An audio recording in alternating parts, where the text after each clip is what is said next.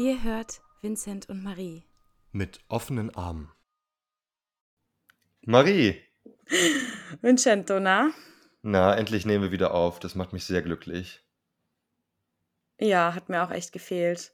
War ja auch wirklich viel los. Aber ähm, jetzt sitzen wir hier. Heute ist Freitagnachmittag. Ich, äh, ich habe gehört, in äh, NRW ist das Wetter ähnlich eklig.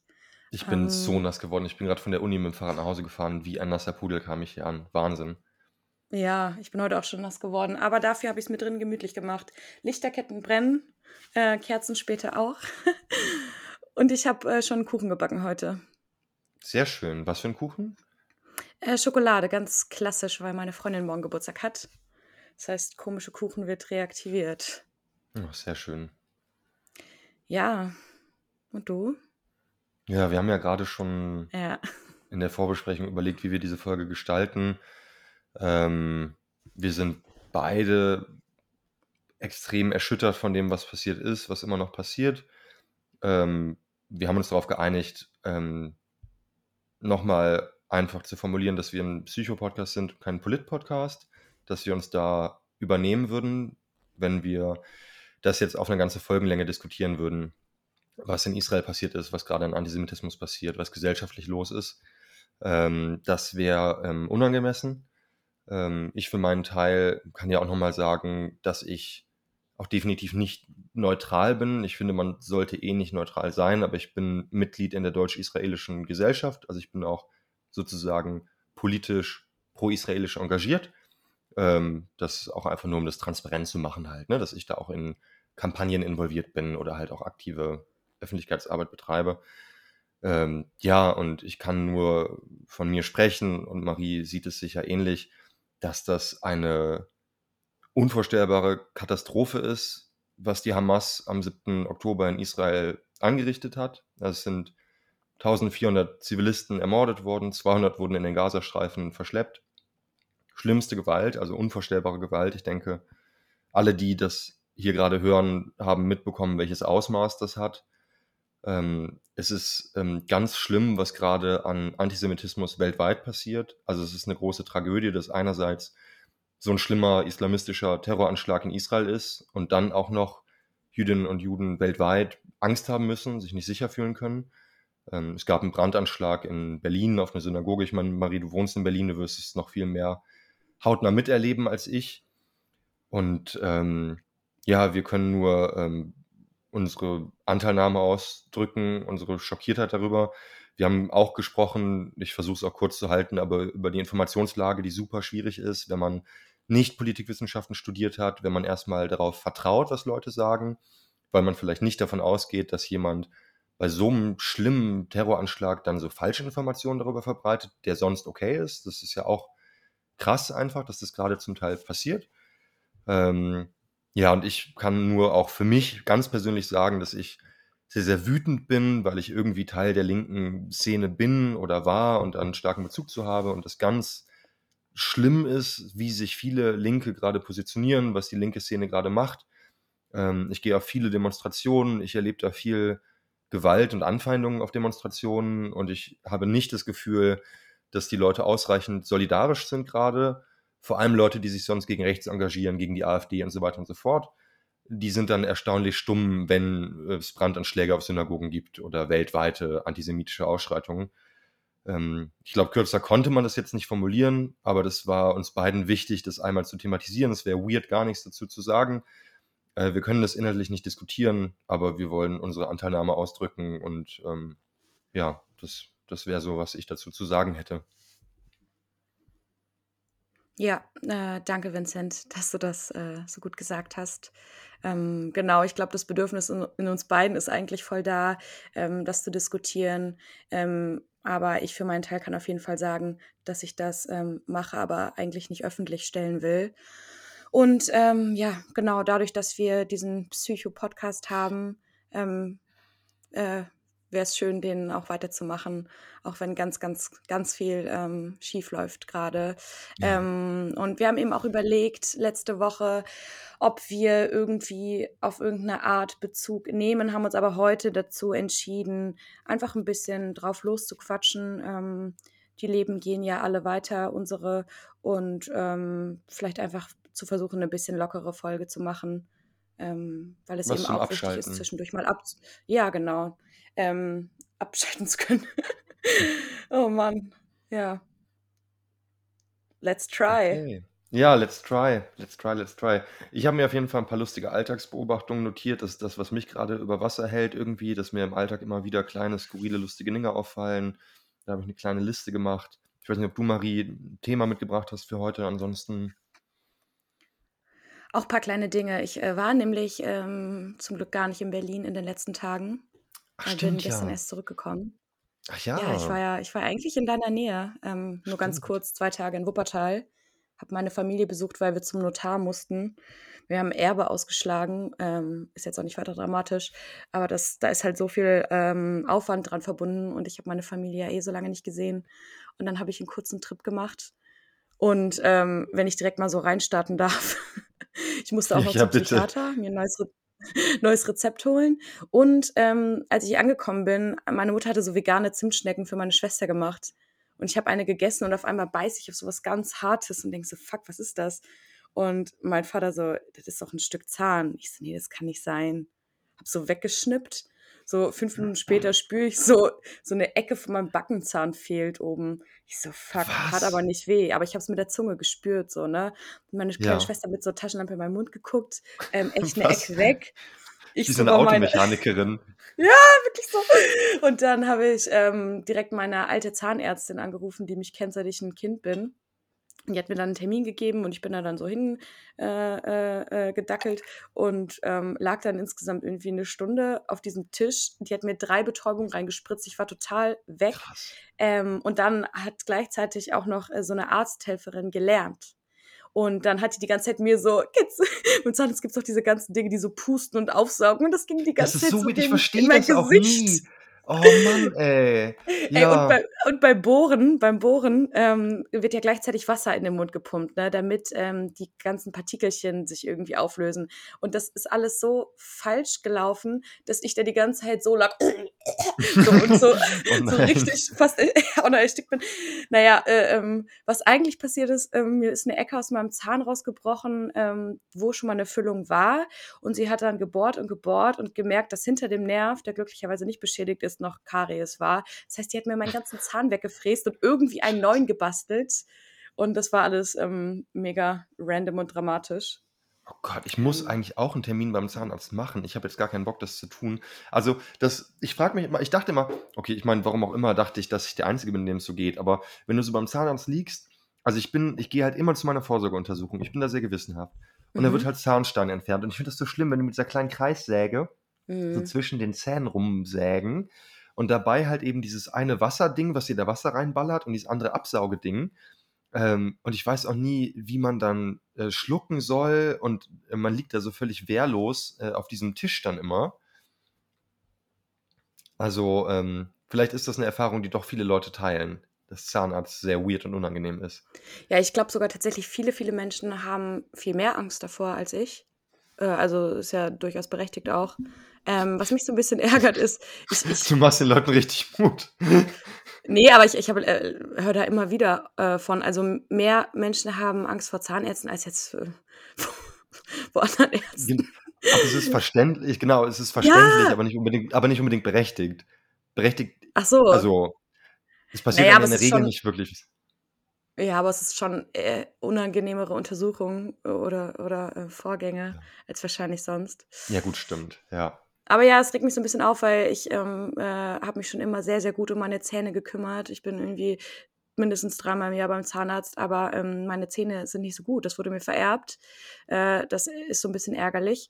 Das liegt in meiner Familie. Aber dann habe ich mit meiner Mutter drüber gesprochen und uns ist mal wieder aufgefallen, jeder hat ja so seine Dinge. Also ähm, was so den Körper angeht und manche noch tausendmal mehr, manche haben es dann mehr mit dem Kopf. Also niemand ist äh, so frei von irgendwelchen äh, belastenden, belastendem körperlichem Zerfall. Ich habe zum Beispiel, habe ich das mal erzählt hier im Podcast, dass ich extrem haarige Zehen habe. Nee. Richtige Hobbitfüße. Also ich habe kaum Körperbehaarung. Ich bin da auch sehr froh drüber tatsächlich. Aber im Kontrast dazu habe ich geisteskrank haarige Zehen und auf meinem großen Zeh, nee, wirklich, ist kein Witz, habe ich häufiger einen Mittelscheitel, weil die Haare so lang Nein. sind, dass die sich scheiteln an dem Zeh und es sind richtig Nein. dunkle, dichte Haare.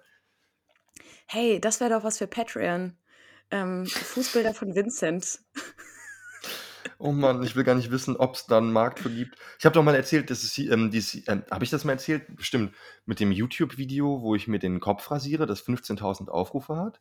Nee. Warum hat Also, so ich habe mal, äh, ja, ja, das habe ich mich auch gefragt, Marie und äh, liebe Zuhörerinnen und Zuhörer. Wie kann das denn sein? Das ist ja auffällig.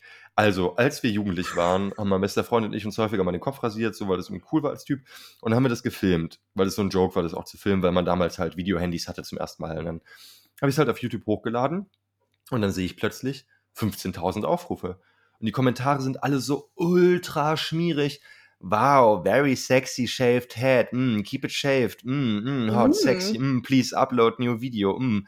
Und es waren so viele Kommentare von Perversen. Es gibt wohl eine riesen Fetischszene von Kerlen, die drauf stehen, sich Videos anzugucken, von Jungs, die sich den Kopf rasieren. Und das ist das Allerabsurdeste, weil ich meine, es gibt keinen Fetisch, den es nicht gibt und man kann sich das irgendwie vorstellen, dass Leute dieses oder jenes verrückterweise halt hot finden. Aber die Leute waren alle selber glatzköpfig und hatten ganz viele Profilbilder und Videos, wie sie nackt mit nacktem Oberkörper eine Lederjacke anhaben und Zigarre rauchen. Oft mit Sonnenbrille.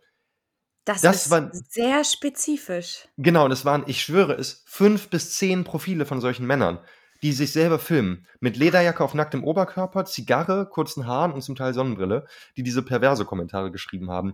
Ich meine, mir macht das nicht viel. Ich habe dann ein ziemlich dickes Fell. Ich bin mit Jackass sozialisiert worden. Das ist für mich alles oft irgendwie eher skurril nur. Aber ähm, ja. Mhm. Gibt nichts, was es nicht gibt. Ja, und im großen, weiten Internet können sich alle zusammenschließen. Aber solange äh, man niemanden gefährdet oder mit einbezieht oder irgendwas macht, was ähm, schädlich sein könnte, ist es ja eher gut, nicht damit alleine sein zu müssen. Ähm, Auf jeden ähm, Fall. Aber ja, ähm, sehr spezifisch. ja, ja. Das, das, das ist mir passiert und ansonsten halt ähm, mal alle aus der Familie wieder gesehen und ein paar ähm, Freunde. Das hat ganz gut getan. Schön. Und bei dir? Äh, ich kann auch was, das ist mir gerade wieder angefallen zum Thema Erbe erzählen, weil Erbe ist ja immer mega unangenehm. Das ist ja immer fürchterlich, alles mhm. irgendwie, was damit zusammenhängt. Und in meiner Familie sind ja richtig viele Leute gestorben und äh, deswegen ist das immer mal wieder Thema gewesen. Und es gibt diesen riesen Konflikt, den meine Oma mit ihrem Sohn hat, mit meinem Vater. Und ähm, das ist oft schwierig, weil ich da nicht hineingeraten möchte, weil ich mit beiden einfach nicht viel zu tun habe. Also im Endeffekt ist mir das egal, müssen die selber wissen, ne? Und dann rief mich neulich meine Mutter an, die andere Seite der Familie, die mit denen eigentlich auch nichts zu tun hat, und meinte, ja, die Oma, die ist ja nicht mehr die jüngste und die hätte gerne Patientenverfügung, falls sie mal ins Koma fällt oder so.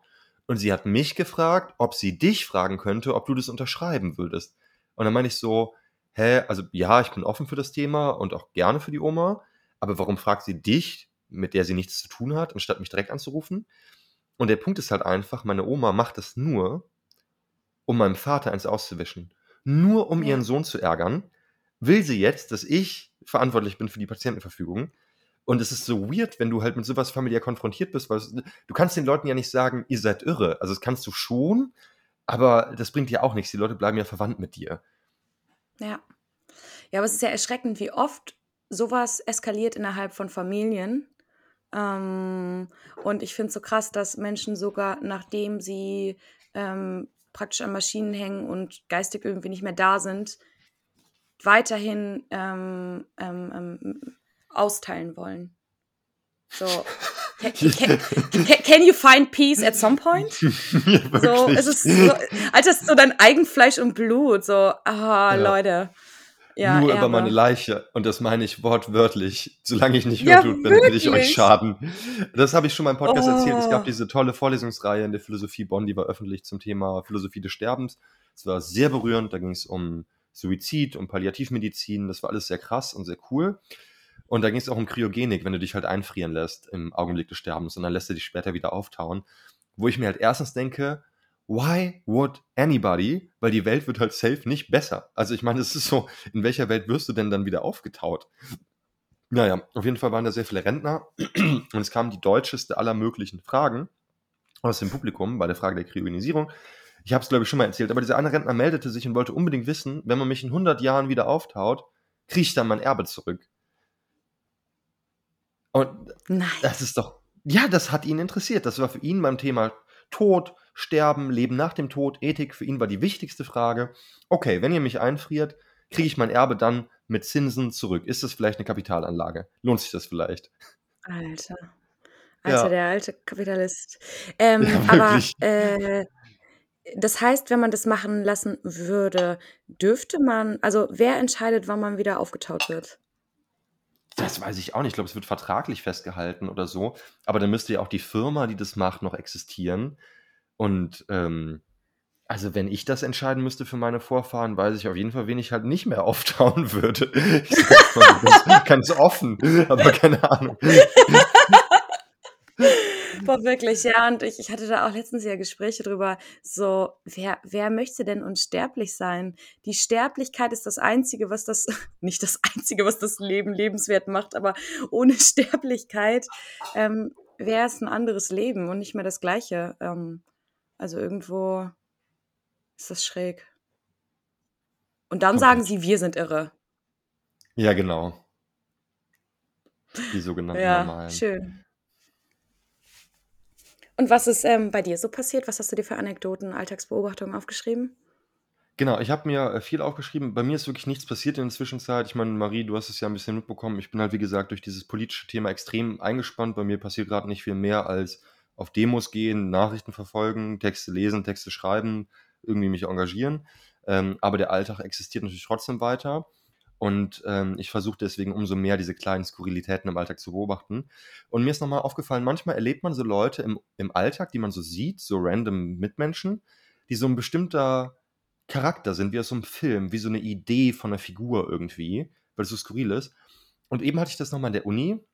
Das wirst du wahrscheinlich nicht kennen, Marie. Wahrscheinlich nicht, aber vielleicht männliche Zuhörer. Ähm, da war jemand mit seinem Handy am Stehklo beschäftigt, auf der Herrentoilette. Und das sieht man ganz häufig. Und ich finde, das ist so ein unfassbares Bild, dass Männer aufs Herren-WC gehen, sich ans Pissoir stellen und halt am Handy rumdaddeln. Zum Teil auch telefonieren. Das erlebst du auch immer mal wieder, dass jemand halt Echt? eben sich, sich telefonierend erleichtert am Stehklo halt. Ne? Mit einer Hand so und mit der anderen telefonierend. Das ist ein relativ übliches Bild in Herrentoiletten. Entweder wird dann da Candy Crush gezockt oder halt Geschäftstelefonate geführt. Und es sieht erstens super seltsam aus und ich finde es zweitens auch richtig weird irgendwie. Keine, keine Ahnung. Ich kann mir aber vorstellen, woran das liegt. Also ich höre das gerade wirklich zum ersten Mal. Ähm, weil, also ich, ich äh, habe mir immer gedacht, irgendwie ist es doch unangenehm, dass man so nebeneinander pinkeln muss. Also ich habe allein schon Schwierigkeiten, ähm, loszupinkeln, wenn äh, jemand anderes in der anderen Kabine ist. So, oder auch, ähm, wenn ich irgendwie vor Freundinnen pinkel, so ich, manchmal muss dann der Wasserhahn laufen, damit es einmal losgehen kann. So weißt du, was ich meine. Hm. Und ohne die äh, visuelle Ohne die Wände. ja, ja, ist es ja noch krasser. Das heißt, ich glaube, ich würde es vielleicht sogar ähnlich machen, nämlich das Handy, um irgendeine Art Ablenkung zu haben, um irgendwie beschäftigt zu sein, um so nicht den Fokus nur darauf zu haben, wir beide haben unseren Pimmel in der Hand und versuchen gerade zu pinkeln. Da habe ich noch nie drüber nachgedacht. Das ist, das ist ein guter Einwand. Vielleicht sind das einfach nervöse Leute oder ängstliche Leute, die das ähm, kaschieren quasi. Dann würde ich meine Häme auch zurücknehmen, weil sowas kann ich natürlich nachvollziehen. Oh, erzähl doch aber bitte gerne mehr ähm, von Dingen, die auf der Männertoilette passieren. Ich bin mir, wobei ich bin mir sicher, oder ich weiß, dass auf jeden Fall sehr viele Dinge außer Pinkeln auf der Frauentoilette passieren. Also auf der Herrentoilette äh, passiert, glaube ich, nicht so viel. Ehrlich gesagt, ich überlege gerade mal, ob da sonst irgendwelche spektakulären Sachen passieren es wird halt viel laut auch so gehustet und so. Also du hast halt in öffentlichen Räumen dann immer so ältere Herren, die da halt ein ganz schönes Konzert veranstalten mit Röcheln und Husten und die haben dann auch immer so, eine, so einen Hut und so einen Regenschirm und so eine Aktentasche und so einen großen Mantel. Ja. Also in allen Einkaufszentren und so weiter und so fort sind immer viele ältere Herren in voller Montur unterwegs, die sich da auch ordentlich an abhusten und Gott weiß was. Ey, alte Männergeräusche, ne? Das ist ein Ding.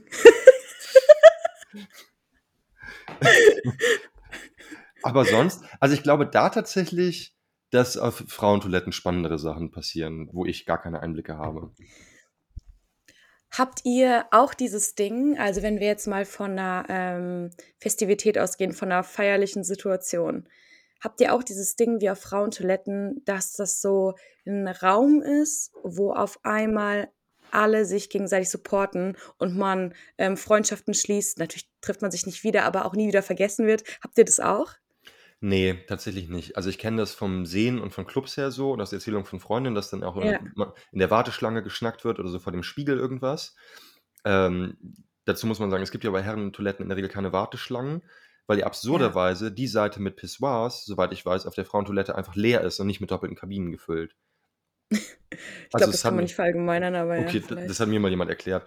Also, ich meine, was es manchmal gibt, ist halt, wenn genau, bei Veranstaltungen, wenn halt alle völlig besoffen sind, dass dann halt eben so geredet wird. Also, oft hast du halt wirklich beim Green Juice Festival in Bonn ist das, dass du wirklich eine Reihe mit, ich glaube, 10 Pissoirs hast und Mhm. gegenüber noch mal eine, sodass man sich gegenübersteht mit so Tanks in der Mitte. Hm, Also, ja, es sind dann zwan 20 besoffene Kerle. Ähm, da wird dann schon mal erzählt, irgendwie: „Ich bin neulich Va Vater geworden“ oder was auch immer. Äh, also, so ein bisschen Smalltalk. Aber ich würde sagen, immer so sehr männlich distanziert, weil man hat vielleicht Angst davor, mit dem Lörres in der Hand plötzlich ein emotionales Gespräch zu führen. Also, es könnte vielleicht zu Ja. Irritationen führen. Ähm, Ja. also, eher so ein kumpelhaftes, oberflächlich angesoffenes so das Ja. gibt's schon mal. Und es was das muss ich einmal erzählen, das ist das Schlimmste. Also, ich habe da nicht so große Probleme mit. Das ist übrigens kennst du von Funk, Glanz und Natur diesen Ekel ähm, wo nur so über so körperliche Sachen und es ist es ist eigentlich ein Funk-Account auf Instagram, der Sexualaufklärung macht, was ja cool ist, aber es geht dann immer nur so um Popeln und Furzen und so, um das zu enttabuisieren, ist ein bisschen viel. Also, viele Leute merken das auch oft an, aber das ist so 'n Vincent, du bisschen bist wie 'n alt äh, du bist 'n alter Funkfanatiker. Aber wir sind so ein bisschen wie so ein Funk-Aufklärungspodcast heute, aber, ähm, was soll's? Ich finde es gar nicht schlecht. Äh, auf jeden Fall, ähm, Stehklo habe ich keine großen Probleme mit, aber es gibt zum Teil, ähm, das, dass du nicht getrennte Stehklos hast, sondern eine Rinne, wo alle Männer ohne Barrieren irgendeiner Form nebeneinander stehen und in so eine Rinne reinstrullen. Das finde ich richtig verstörend. Oft ist es in Kneipen auch nur so 3 Meter breit, das ist dann gar nicht so breit. Ähm, das das finde ich sehr unangenehm. Ähm, die männlichen Zuhörer können auch gerne mal schreiben, ob sie das auch unangenehm finden. Wir können ja so 'ne kleine Umfrage machen. Wir haben das so 'n Frage-Antwort-Ding Mhm. jetzt Ja. Und ich war mal in Duisburg in 'nem in 'ner coolen Location, aber da, das war das Absurdeste, was ich jemals erlebt habe. Du gehst ins Herrenklo rein und dann gehst du wie über 'n Steg auf 'ne kreisrunde Halbinsel, wo die Männer Rücken an Rücken stehen und alle die Wand anpissen. Und das habe ich noch nie erlebt. Das ist doch total verrückt. Also Ja. Und da Wobei kommt dann immer Wasser runter halt. Noch komischer wäre wahrscheinlich, wenn alle im Kreis stehen und wie wie so Kekswichsen. Bitte nicht. Oh, fürchterlich, da will ich gar nicht drüber Oh, nachdenken. ne, da muss ich echt sagen, da da bin ich recht froh, ähm, dass ich damit keine Erfahrung habe mit Männertoiletten. Ähm, aber wirklich, also, Frauentoiletten sind magischer Ort. Ähm, ich habe sehr also, äh, kennst du den Begriff, äh, Girls Girl? Girls Girls? Ähm, so Frauen Ne, es ist ne. Was? Hast du 'n Schlaganfall? Geht's dir gut? Ach, das ist auf TikTok und es ist ja relativ selbsterklärend, dass es eben Frauen gibt, ähm, die sich immer, ähm, pro Frau die sich pro Frau verhalten so und jetzt nicht so, ähm, Frauen was natürlich auch jeder selber entscheiden kann. Aber es gibt ja auch Frauen, die einfach so ähm, denen die männliche Anerkennung wichtiger ist, als zum Ah, Beispiel okay. zu einer Frau zu halten. 'N Girls Girl ist Ja. Gegenteil von 'nem Pick Me Girl. Ja, so ungefähr, genau. Ähm, Okay. und, äh, ich bin mir sicher, äh, ähm, ich bin auch schon oft genug oder immer noch, äh, auch Pick Me. Aber es ist eben so spannend, das zu hinterfragen und zu merken, wie verhalten sich Girls Girls. Und für mich bedeutet Frauentoilette, äh, äh, Raum Girls Girls, nur Girls Girls und alle sind füreinander da und alles wird geteilt und emotionale Traumata werden zusammen verarbeitet und man baut sich gegenseitig auf und man kommt jedes Mal, ähm, more empowered da raus. Krass, so was gibt's Ja, für Männer nicht. ach ja, das ist wirklich wunderschön. Also, ähm, und das werden wahrscheinlich alle, ähm, Frauen, die zuhören, irgendwie kennen. Das klingt schön, das klingt tatsächlich sehr gut. Ja, ja, so viel dazu. Toilet So Talk. so viel, äh, zu dem Thema. Ich, ähm ja, Wie ich kamen wir noch ich mal drauf? durch meine Beobachtung mit dem jungen Mann am Handy heute in Ach der ja, ach ja, ach ja. Genau. Ja. Ähm, ich habe noch was anderes beobachtet heute in der Uni, das war total verrückt. Es gibt so 'n, ähm, Café in der Uni und die haben so einen kleinen Kaffeewagen und man kann dort sitzen, lesen oder halt Kaffee trinken und da gibt es Snackautomaten und Infopoint. Und da arbeitet der, ähm, ja, der Barista und ich habe auch nochmal drüber nachgedacht, so lustig, dass man halt Mitarbeiter in Kaffeeläden mittlerweile immer Barista nennt. Also sind ja einfach, sind ja eigentlich einfach Mitarbeiter halt im Kaffeeladen. Also es ist immer so, es ist wie wenn die mhm. Leute bei Subway Sandwich Artist genannt werden. So, okay, von mir aus. Ähm, auf jeden Fall hat er um 13 Uhr seinen Laden geöffnet, da sein Kaffeestand. Und ich war schon seit 12.40 Uhr am Lesen dort und ich habe mich unfassbar abgefragt, weil ich lese gerade Hegel viel, es ist sehr anstrengend, ich brauche viel Kaffee. Und diese Bullshit-Bingo. Stimmt. Stimmt, das brauchen wir noch. Ja. Oh Mann, wir haben aber ey. eine Einsendung bekommen. Ach, schön. Aber die, aber die war ganz süß. Ach, schön. Ja. Ach. Das habe ich, habe leider wirklich auch keine Zeit gehabt, in den Podcast-Account reinzugucken. Es freut mich sehr zu hören, das ist schön. Nee, bitte erzähl weiter, ich habe dich unterbrochen. Alles, alles gut, Hegel, Hegel, Hegel. Und äh, diese 20 Minuten waren in, in Hegel-Jahren gefühlte vier Stunden, weil ich keinen Kaffee hatte. Und dann habe ich da rumgelungert, bis der Typ endlich aufmacht. Und die haben da so, ein krasse, so eine krasse Siebträgermaschine und das ist alles super ausgefeilt und komplex und bla. Und dann war kurz die Tür für den Mitarbeiterraum offen und ich konnte reinschwingsen. Und dann hatten die da drinnen einfach so ein Kaffeefilterautomat stehen. Und ich fand das irgendwie so witzig und so skurril, dass der Barista oder die Mitarbeiter von der Kaffeebar in ihrem Aufenthaltsraum so eine ganz billige, klassische Retro-Kaffeefilter-Büromaschine stehen haben und vorne diese ultra krasse ähm, Siebträgermaschine, und dann dachte ich mir, okay, entweder die dürfen keinen Kaffee davon trinken, was so ultra pervers wäre und traurig, oder, und die Vorstellung fand ich viel lustiger, der Barista mag einfach so gerne diesen klassischen Filterkaffee. Und immer ja. wenn er mit der Siebträgermaschine so arbeiten muss, denkt er sich die ganze Zeit, oh, gleich einen leckeren Filterkaffee in der Pause und freut sich so darauf. Das ist wirklich eine absurde ähm, Beobachtung. Aber ja, entweder wird es Präferenz sein, also ich hoffe doch. Weil wenn er sich da keinen ähm, Kaffee ziehen könnte an seiner komischen Maschine, das wäre komplett absurd. Ich würde sagen, bei mir gut. in der Uni, da gibt es so einen Raum und da kann man einen Euro in der Kasse tun und sich dann selber einen Kaffee machen. Voll ja, fair. Cool. Oder in der Cafeteria kaufen, glaube ich auch, ja. Ich bin ja nicht so oft in der Uni. okay. Nein, jetzt wieder mehr. Ja, tatsächlich? Ja. Hast du vor, mehr hinzugehen oder bist du bereits schon wieder mehr dort? Also ich habe damit angefangen. Jetzt war ich halt wieder eine Weile weg. Okay. Ähm, aber ja, jetzt, äh, ich denke mal, bis kurz vor Weihnachten werde ich bleiben in Berlin und ich werde besucht werden. Oder mal ein Wochenende irgendwo hin. Aber äh, ja, hauptsächlich hier. Ich bin gerade auch ganz viel in der Uni tatsächlich. Ähm, ist auch lustig. Äh, ich habe entschieden, diese sehr, sehr unangenehme politische Weltlage ähm, zu kompensieren durch wirklich Bullshit-Bingo, fanatisches Hegel-Lesen. Es ist nicht mehr feierlich, Marie, es passt auf keine Kuh mehr. Ich muss keine Seminare besuchen. Ich mache das komplett freiwillig. Es ist kein Teil meines Studiums mehr. Mhm. Und ich besuche halt fünf Hegel-Seminare. Und es ist halt so irre, weil Hegel halt so ein bisschen wie so eine Sekte ist. Es ist halt ein geschlossenes Denkgebäude. Das heißt, du gehst da immer tiefer rein. Und es sind ja Leute, die, die die Dozenten, die diese Seminare unterrichten, die halt auch völlig besessen davon sind. Und die ganzen Kommilitonen halt auch, weil es Leute sind, die da halt wie ich drauf kleben geblieben sind. Mhm. Und ich meine, es sind halt dann fünfmal 90 Minuten, keine Ahnung, aber halt eben insgesamt pro Woche acht Stunden oder so, die ich dem ausgesetzt bin. Und es tut mhm. mir sehr, sehr gut.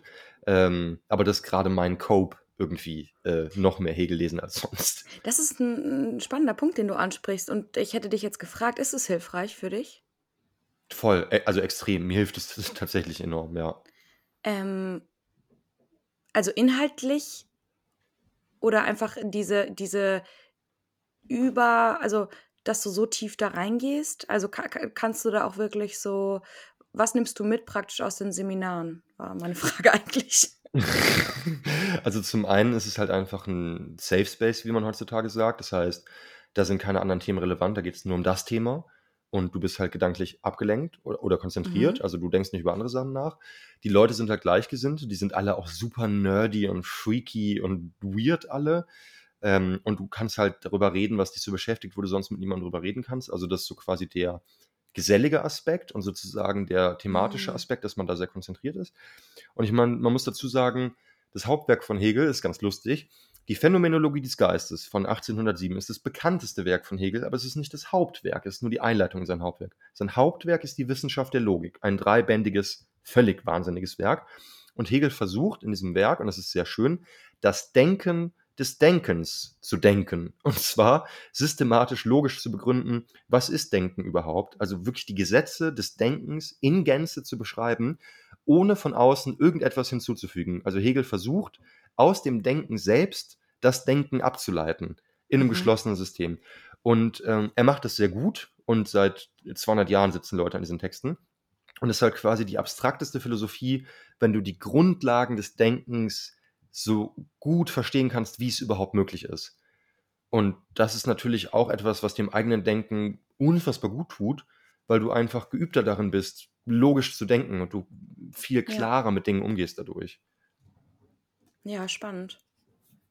Nee, aber vor allem, also du hast ja recht, also dieser, dieser ähm, extra Raum, ähm, der für dich eben auch ein Safe Space bedeutet und dann diese Geselligkeit. Ähm, ich glaube, dass das ein sehr, sehr gesunder Coping-Mechanism ist, ähm, den ich gerade auch viel mache, ähm, der mir auch sehr bewusst ist gerade, dass ich den ähm, ähm, nutzen kann, diesen Mechanismus, statt jetzt einfach nur wilden Eskapismus zu betreiben auf ungesunde Arten und Weisen.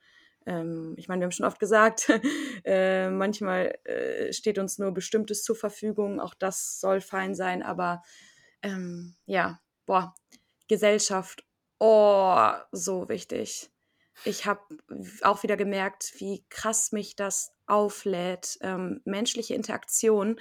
Und ich habe gemerkt, dass an so einem Tag, wo ich so ultra viele nervige Termine eigentlich habe, dass die kleinen Interaktionen mit zum Beispiel ähm, der Frau, die bei meinem Psychiater arbeitet oder meiner Zahnärztin oder ähm, einer Person, neben der ich im Zug sitze, dass wenn die nett sind, ähm, so viel ähm, in meinem Tag oder ich mich einfach besser fühle und dadurch auch den Menschen, mit denen ich zum Beispiel verabredet bin, ähm, ja, noch besser, noch liebevoller gegenübertreten kann. Und ich hatte da tatsächlich auch eine sehr, sehr schöne Alltagsbeobachtung, äh, sogar zwei. Das war sogar noch, das war irgendwann letztens in Berlin. Ich war äh, arbeiten mit meiner Arbeitsperson und wir waren im Lidl und haben eingekauft und es war so eine mega lange Schlange. Es war eigentlich irgendwie nervig, aber wir sind relativ gut im geduldig warten. Und neben uns an der Kasse standen so ultra viele Menschen und es war ganz chaotisch. Und dann ähm, äh, hat jemand die andere Person vorgelassen, dann die andere Person auch, dann ist dabei der Person was runtergefallen, eine wieder andere Person hat es aufgehoben. Und ich, ich stehe so davor, wie vor so einem Film und sehe einfach so irgendwie insgesamt sechs ganz unterschiedliche Menschen, die sich gegenseitig ähm, unterstützen und nett zueinander miteinander sind. Und äh, das war einfach so richtig, richtig wohltuend für mein kleines Herz. Und ich bin mir sicher für Schön. deren Herzen auch. Und ähm, dann, als ich im Zug nach Wuppertal saß, ähm, der wollte gerade losfahren und dann habe ich so gesehen aus meinem Fenster, ähm, dass so ein Typ ähm, voll äh, äh rangerannt kommt und ähm, dann der wollte offensichtlich in den ICE und dem Schaffner so gewunken hat. Und dann hat der ICE gewartet und der ist nach vorne gelaufen. Schön. Und auch das fand ich irgendwie so cool, weil natürlich sitzen in diesem ECE irgendwie, keine Ahnung, wie viele? 400 Menschen oder so? Vielleicht? Vielleicht sogar noch mehr, keine Ahnung. Und dann kann ein Schaffner aber entscheiden, nee, wir warten jetzt, wir machen jetzt den Tag von dieser einen Person besser. Oh, und das, das zeigt einfach nochmal so, dass die kleinen Wirkungskreise, die wir haben, in denen wir uns tagtäglich befinden, dass man da so einen Unterschied machen kann, einen kleinen, wichtigen. Das macht so viel aus. Also ich merke das auch in Phasen, wo ich, also wo es mir ganz schlecht geht. Früher hatte ich das häufiger, wenn ich auch kaum rausgehe und so. Dass alleine so ein Gespräch mit einer Kassiererin, mit einem Kassierer unfassbar viel ausmachen kann. Einfach nur in der Supermarktkasse, diese eine menschliche Interaktion. Ähm, jemand lässt einem den Vortritt oder jemand lächelt einen an oder sowas. Ich habe das auch im Straßenverkehr, wenn jemand im Straßenverkehr nett ist, dass ich mich extrem ja. freue. Das ist so krass, was für einen Unterschied das macht. Und es zeigt nochmal, dass wir halt soziale Wesen sind, ne? dass wir als Menschen so darauf angewiesen sind, irgendwie mit unseren Mitmenschen in Kontakt zu treten und dass wir das als so wohltuend erleben, das ist schon abgefahren. Ja, voll. Und mir ist auch mal wieder aufgefallen, also ähm, irgendjemand muss halt anfangen, lieb zu sein. Ähm, aber in den meisten Fällen wird mit Liebe darauf reagiert. Äh, also in diesen kleinen Situationen. Und ähm, ich glaube, oft ähm, hat man irgendwie ein sehr distanziertes Miteinander, was natürlich auch okay ist, wenn man einen scheiß Tag hat, soll man einen scheiß Tag haben, so mein Gott. Aber dass man oft aus Angst hat, weil das auch nicht so Teil unserer Kultur ist, so aufeinander zuzugehen und einfach anzulabern. Ähm, also was mir auffällt, ist, dass wenn ich einen guten Tag habe und die Kapazitäten habe, nett zu Leuten zu sein, dass eben daraus sehr viel Schönes entsteht und dass man sich das, oder ich nehme mir vor, ähm, mich das noch mehr zu trauen. Ich genieße es auch total, wenn ich es schaffe, vor allem auch eher mit älteren Leuten, weil die da lockerer sind und offener, so Smalltalk zu halten. Also wenn du an so einem öffentlichen Platz bist und da ist jemand anderes, der da so auch zufälligerweise längere Zeit ist oder wenn du so jemanden so anschaust, also manchmal ergibt sich das so und Ja. mittlerweile fällt es mir dann leichter, sowas irgendwas zu sagen und ich bin dann jedes Mal so glücklich, wenn ich mit einer fremden Person irgend so 'n random Ja. Gespräch führe. Ja. Na, man weiß einfach, äh, diese Interaktion hatte absolut keine Notwendigkeit, keinen tieferen Sinn, außer dass man sich gegenseitig irgendwie kurz äh, 'n besseren oder den Tag versüßt hat oder so. Ja. Ja. Das waren eigentlich auch schon meine zwei Beobachtungen, glaube ich. Hast ich habe noch, noch ein paar mehr. Ich habe ja, noch mehr. Ja, also ich habe noch eine, ähm, also eine Figur war jetzt der Mann mit dem Handy am Stehklo, den ich so irgendwie spezifisch fand. Und mhm. dann hatte ich noch eine andere Figur. Und das war ein blondes Mädel, das mit einer Air-Up-Flasche im Hegel-Seminar saß. Und ich fand das irgendwie so oddly specific. Also es war so, diese ein, dieses eine blonde Mädel, das freitags um 14 Uhr mit der Air-Up-Flasche im Hegel-Seminar sitzt. Das erschien mhm. mir als so eine sehr spezifische Person. Diese Kombination aus Hegel, was schon so ultra nerdy ist, und dann noch so Air-Up-Flasche. Ähm, das hat mich irgendwie eben sehr gefreut, weil ich mag so Personen, wo du dir so denkst, das ist irgendwie ein Charakter, da ist irgendwie was dahinter. Mhm. Hegel und er ja. ab, da ist irgendwas, irgendwas ist im Gange. Vielleicht ist es ja, shady, ja. vielleicht ist es lustig, man weiß es nicht. Ja.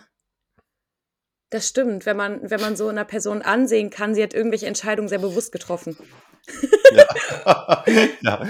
manchmal sieht man es auch direkt im Gesicht von den Leuten, ja. Ja, ja, das stimmt. Süß. Und dann habe ich noch eben, oh, ich bin so glücklich, ich bin nach Hause gekommen, Lara hat äh, Kartoffelsuppe gemacht und das war bei dem kalten Wetter genau das Richtige. Oh, geil. Das war so toll. Und ich darf immer Maggi benutzen bei Suppen. Ich bin froh, dass es dann keine Kränkung für Lara ist. Und ähm, ich bin halt in den Regen gekommen. Es hat ja genau dann geregnet, als ich Uni frei hatte. Boah, und ich war noch mal eine Kippe am Rauchen und ich dachte mir so, komm, ich rauche jetzt noch gemütlich eine und dann fahre ich nach Hause. Und bin da voll in den Regen gekommen und dachte mir, gut, hättest du mal nicht Kippe noch geraucht. Na gut.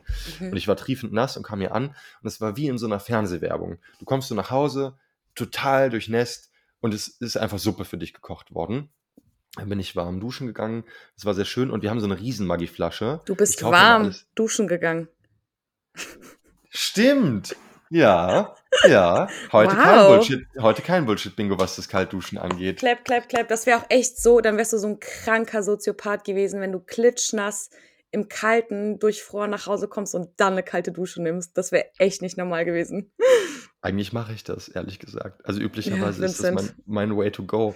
Weil dir dann danach, uh. weißt du, wie warm dir dann ist. Du wirst ja richtig gut durchblutet, aber ähm, vielleicht wollte ich das. Nein, okay, ich, erzähl weiter. Ich wollte, Klingt schön. Ich wollte eigentlich, ich wollte eigentlich was anderes Anormales von mir erzählen. Und zwar. Also, okay, warme ich, Dusche. Ich kauf, Genau, aber ich kaufe immer die größten Pakete von allem, deswegen haben wir so eine 1 Liter Maggi-Flasche, die ich total liebe. Uh. Und genau, die ist riesig, die ist so groß wie ein kleines Kind. Und was ja. ich so lustig finde, ist, dass da halt auch die Nährwerte pro 100 Gramm angegeben sind. Und ich fand das eben irgendwie so skurril, weil das ja, das ist ja bei Maggi irgendwie völlig absurd. Und ich fand irgendwie die Nährwerte so geil, weil 100 Gramm Maggi haben 68 Kalorien, aber 20 Gramm Salz. Und ich fand das irgendwie, irgendwie so lustig. Und Lara muss mich immer davon abhalten, aus dieser Flasche zu trinken, weil ich wie so ein, ja, ich bin wie so ein Tier oder wie so ein Kleinkind. Ich bin immer total jeck auf dieses Silica-Gel, auf diese kleinen Trockenbeutelchen, die in Paketen mhm. schon mal mit drin sind und bei Blumen. Äh, auf irgendwie so Spülmittel, das immer so lecker ah, aussieht, ja, ja. auf Maggi literweise, also irgendwie diese ganzen Sachen, ich nenne es immer Forbidden Snacks und Lara muss mich immer ja. in Schach halten, aber es ist alles so lecker, es ist so, doch, ich check, ich check's total. Ich glaube aber, du brauchst dann wahrscheinlich auch ähnlich wie ich, wir rauchen ja auch sehr viel, ähm, sehr intensiven Geschmack. Also ich äh, benutze abnormal viel Salz und ähm, Würze sehr stark und so. Ähm, aber mein Gott. Ja. Mein Gott. Ja. Oh, Kartoffelsuppe und Maggi, das klingt so gut. Das war so toll. So, oh Gott, ja. Ey, das finde ich aber gerade so geil äh, am Herbst, dass ey, dieses warme Gerichte kochen wieder so so eine Gemütlichkeit und so einen Genuss mitbringt. Ich hatte nämlich auch vergangene Woche, hatten wir Besuch, mein Mitbewohner und ich, von seiner Mama. Und mein Mitbewohner war aber noch gar nicht da und ich war mit der Mama alleine und wir kennen uns eigentlich auch schon richtig lange, aber haben jetzt nie so tagelang abgehangen. Und ähm, mein Mitbewohner und ich wussten immer, dass ich und seine Mutter uns sehr ähnlich sind. Und diese Tage haben das einfach so krass bewiesen. Und es war hm. so, so schön, ähm, Zeit mit dieser Frau zu verbringen, weil sie sau cool ist, super ähm, ähm, liebevoll, aber auch super selbstständig und unabhängig und das auch so die ganze Zeit preacht. Und nach jedem Gespräch mit ihr habe ich mich krass empowered gefühlt und so ähm, geliebt und so, ähm, ja, das Gegenteil von ähm, irgendwie besorgt oder so. Also sie hat mir so viel Mut gemacht, Beruhigt. dass ich theoretisch, ja. dass, dass ich auch so sein kann, wenn ich will. Ähm, ich habe ja. hab auch immer gerne Zeit mit den Müttern von meinen Kumpels verbracht. okay, weird. Tut weird. mir leid.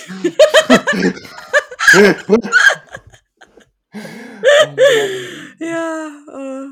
Was habt ihr denn so gemacht? Was habt ihr unternommen? Habt ihr einfach geredet oder?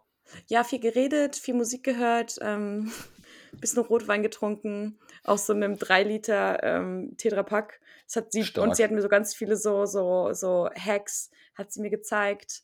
Ähm, wie man so zum Beispiel ähm, dämmeriges, äh, gemütliches Licht schaffen kann.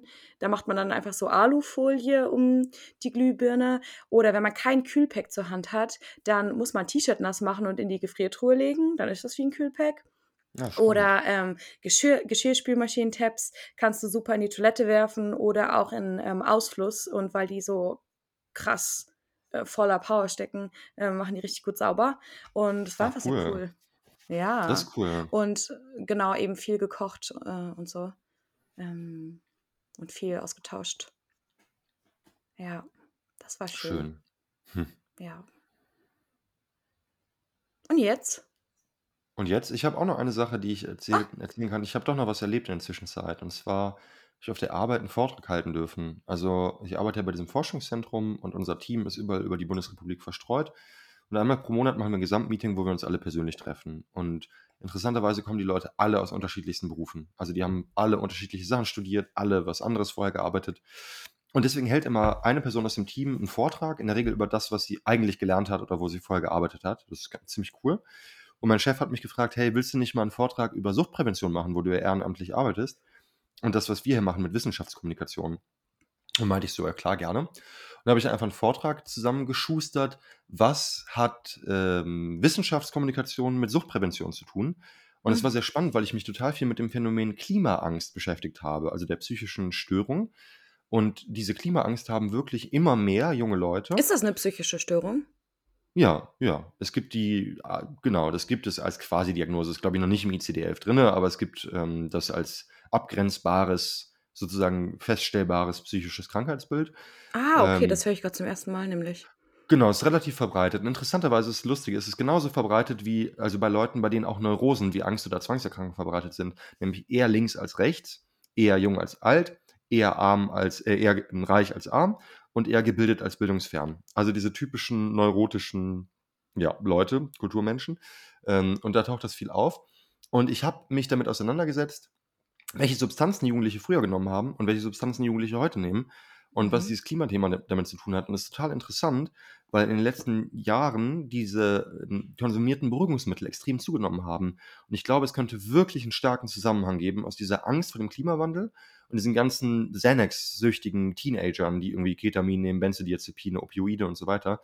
Ähm, weil in den 90ern war das ja wirklich so, dass so Rave-Drogen genommen worden sind. Man hat sich aufs neue Jahrtausend gefreut, man hat die Wiedervereinigung gefeiert, bla. In den 80ern viel Kokain unter der Reagan-Ära, da gab es wirtschaftlichen Aufschwung. Und jetzt ist alles irgendwie nur noch düster. Und die ja. Popkultur ist irgendwie düster und so. Und das hat sehr viel Spaß gemacht und es war total spannend, sich mal viel mit Statistiken dazu zu beschäftigen. Ey, spannend, ja, ich habe äh, das bei Instagram gesehen bei dir. Ähm, ich glaube, ähm, alle, alle Zuhörenden, die Instagram gerne benutzen, folgen dir eh, aber das wollte ich eigentlich vorhin schon sagen. Ähm, du hast so einen wertvollen Account, wo du so viel Zeit reinsteckst, dass auch alle, die vielleicht sich das noch nicht angeschaut haben, das gerne machen sollten. Ja, ähm, wollte ich auch nochmal, ich habe es eben vergessen, darauf einzugehen, ähm, dass ich mich ja auch auf Instagram doch sehr viel politisch äußere. Das heißt, wer das interessiert, wen das interessiert, der kann sich das ja auf meinem Instagram-Profil anschauen. Ja. Und das ist ja der Podcast, den wir zusammen haben. Ne? Also das heißt, auch wer zum Beispiel politisch das uncool findet, was ich mache, kann hoffentlich trotzdem diesen Podcast hören, Ja, weil genau. wir den zusammen haben und man eben nicht politisch dieselbe Meinung haben muss wie ich, um diesen, diesen Podcast zu hören. Das ist ja völlig egal. Ähm, aber genau, mein, mein Account, ich kuratiere ihn mit viel Liebe und Mühe eigentlich jeden Tag. Genau, und ich kann nur so viel dazu sagen, dass ich bei Weitem nicht so politisch bin wie oder politisch gebildet, politisch aktiv, wie auch immer man das nennen will, wie Vincent. Ähm, und ich aber seitdem ich Vincent äh, bei Instagram folge, ähm, auch wenn ich nicht vielleicht mit allem komplett 100% d'accord gehe, sau viel lerne und ähm, neue Perspektiven bekomme und das noch nie als irgendwie ähm, oder immer als ähm, ja, Gewinn für mich wahrgenommen habe. und manchmal findet man äh, äh, Memes oder eben äh, Artikel. Äh. Ja, das stimmt. Aber das freut mich immer Ja. sehr. Also das ist ja eigentlich auch das, was wir hier mit dem Podcast so ein bisschen bezwecken, nur auf einer anderen Ebene. Das sind einfach Leute, die nicht Psychologie studiert haben, die vielleicht auch noch keine Psychotherapie gemacht haben oder gerade keinen Platz finden, Zugang zu gewissen Informationen bekommen. Und viele Leute, die ich von früher kenne, sagen mir auch, ey, die verstehen zwar nicht ganz, was ich da im, im Internet mache und irgendwie wirkt es immer so, als ob irgendwie alles Antisemitismus wäre. Also das sagen mir oft Leute, die mich von früher kennen, dass sie das halt nicht so ganz verstehen, ähm, aber dass sie halt die Artikel lesen, zum Beispiel, die ich teile. Und es freut mich mal Ja. total, dass ich halt Dinge, die mir wichtig sind, die mich bewegen, teilen kann, dass es Leute erreicht, die es vielleicht sonst nicht erreichen würde. Das liebe ich auch hier im Podcast, wenn wir Zuschriften bekommen von Leuten. Ähm, ich höre das immer wieder, auch ich treffe auch immer mal wieder Leute, die ich dann kennenlerne, die den Podcast schon gehört haben. Also von daher ähm, ist es auch so ein bisschen das mit der Gesellschaft, über das wir eben geredet haben, dass man sich einfach nicht so gottverdammt alleine fühlt und irgendwie Ja. ein bisschen Erfahrungen und Gedanken und so weiter teilen kann. Total. Ja, wie gut, dass es dich gibt. Äh. Oh, jetzt hängst du. Echt? Ich höre dich aber noch. Ich weiß nicht, ob du mich hörst. Ja, jetzt bist du Du wieder da. mich. Ich wollte Ja, gerade sagen. Ja, sollen wir mal zum ähm, Ende kommen, so langsam? voll, das wollte ich vorschlagen. Ich glaube, wir haben das ganz gut hinbekommen, zumindest ein bisschen zu lachen und äh, über komische Dinge zu reden. Ähm, ja. Und weiß nicht, wie, wie, wie sollen wir euch, uns in die Woche entlassen? Boah, haltet durch. Haltet durch. Ich hoffe äh, sehr, dass alle, die das hören, die gerade eine schwere Zeit haben, denen es gerade beschissen geht, dass es äh, hoffentlich einfach nett war, uns zuzuhören, dass wir vielleicht eine gute Zeit irgendwie ermöglichen konnten, ein paar Leuten vor den Endgeräten, die gerade eine beschissene Zeit haben. Äh, passt auf euch selbst auf, passt halt auf jeden Fall auf eure Mitmenschen auf, seid immer solidarisch mit denen, die gerade angegriffen werden, seid nie herzenskalt, egal wem gegenüber. Also das ist ja auch ganz wichtig in diesen Zeiten. Das möchte ich auch nochmal kurz sagen. Es ist eine Katastrophe für jeden Menschen, der stirbt, egal wo. Es ist immer ganz schlimm. Man darf niemals herzenskalt werden. Das ist keine rein politische Diskussion oder so. Es sterben halt in Kriegen echte Menschen auf allen Seiten. Es ist eine Tragödie. Also werdet nicht herzenskalt niemandem gegenüber, seid solidarisch mit denen, die angegriffen werden. Passt auf euch selbst auf Ja, und ähm, kocht euch vielleicht ein leckeres Herbstsüppchen. Das kann manchmal auch Wunder wirken. genau. Und holt euch, ähm, sucht euch Leute. Egal ob zum Kochen oder eben auch zum unangenehme Gespräche führen, die aber wichtig sind. Und das nicht alles nur mit sich ähm, auszumachen. Ähm, also ja. Äh, weiß nicht, wenn ihr, äh, ich, oh, ich habe ich hab voll vergessen, wir haben sogar eine Themen-Einsendung bekommen, die habe ich komplett vergessen. Das heißt, das machen wir vielleicht nächste Woche und wenn ihr auch noch Okay. irgendwelche Vorschläge habt, ähm, ja, wisst ihr, unser, unsere DMs sind offen dafür. Schreibt uns einfach, schreibt uns sehr gerne. Ich werde auch ähm, wieder mehr in den Account reingucken und dann sprechen wir uns in einer Woche spätestens und wünschen euch alles Gute. Bis dann. Tschüss. Bis dann. Ciao, ciao. Abschließend möchten wir uns bedanken bei Lara Valentina für das Foto, Bei Simon Slommer für den Jingle und bei euch fürs Zuhören. Bis zur nächsten Folge.